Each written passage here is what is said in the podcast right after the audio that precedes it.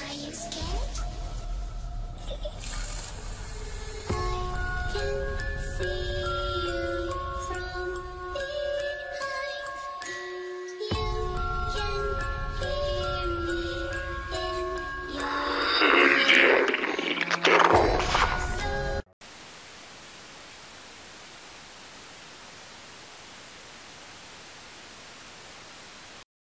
Querido diario, durante la noche me levanté un poco exaltada.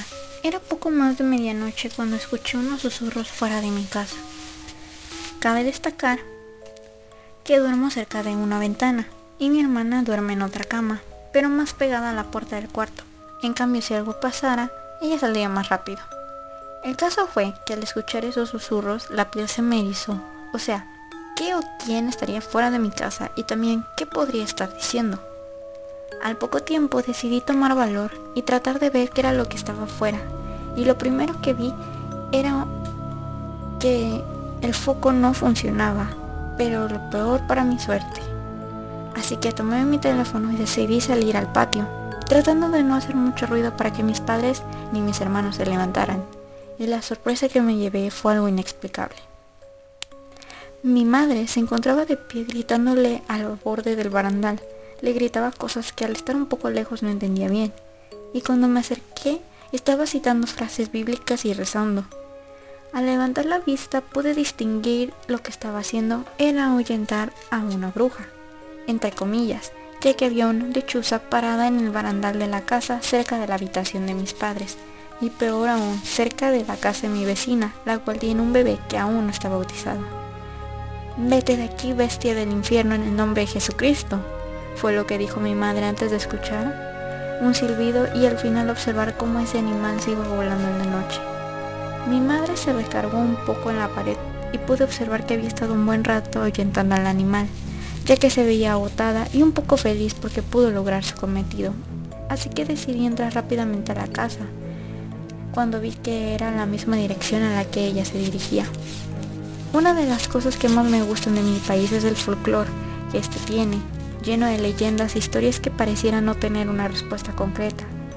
Así que a la mañana siguiente logré encontrar algo relacionado con una bruja, que también estaba relacionada con el robo de niños, o en otros casos se menciona también que robaba a estos para comérselos.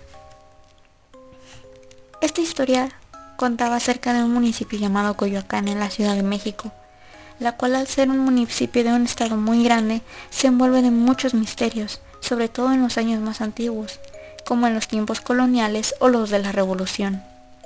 Y esta historia no es la excepción. Durante la época colonial, un famoso barrio de Coyoacán era uno de los lugares favoritos para los ricos hacendados, pues gracias a su arquitectura y a los bellos jardines que ahí se encontraban, muchos de ellos optaron para empezar a vivir ahí. Sin embargo, no se imaginaban que una tenebrosa bruja habitaba por ese barrio. Por aquellos años vivió un apuesto joven, quien era el más codiciado del pueblo, situación que aprovechaba para su conveniencia, teniendo muchas novias a diestra y siniestra, hasta que se enamoró de una bella desconocida. Sin embargo, el novio siempre fue advertido de que la novia no era buena mujer, que incluso ésta era practicante de brujería, pero él no hacía caso de estos comentarios. Fue así que comenzó el cortejo, hasta que un día se casaron y todo iba bien en el joven matrimonio. Ella, además de bella, era una mujer muy hacendosa y excelente cocinera.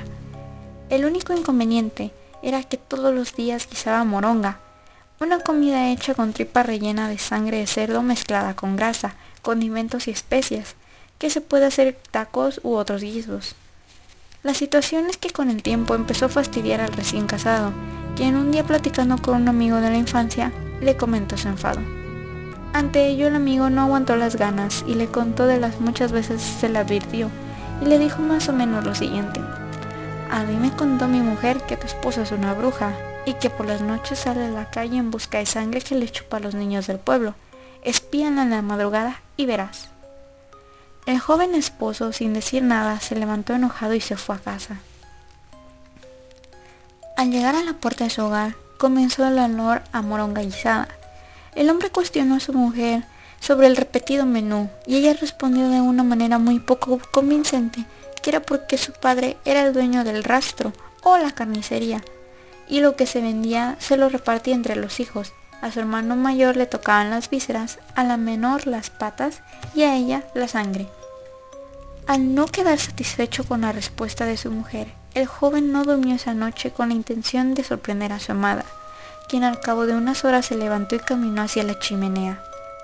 Él hizo lo propio de una manera muy silenciosa. Al llegar a la habitación donde se encontraba la mujer vio lo imaginable. Su esposa comenzó a quitarse la piel como si se tratara de un abrigo y se convirtió en una bola de fuego.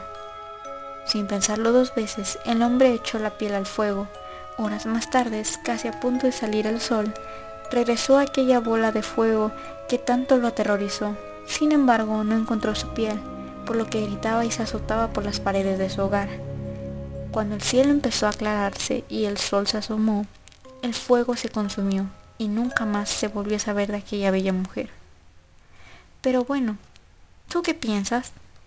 ¿Crees que la bruja venía por el bebé de mi vecino?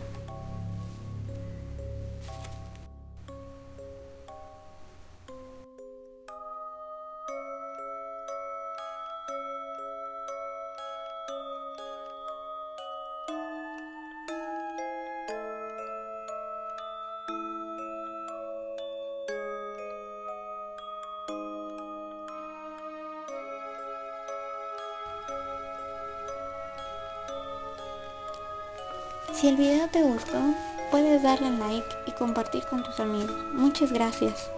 Hasta la próxima.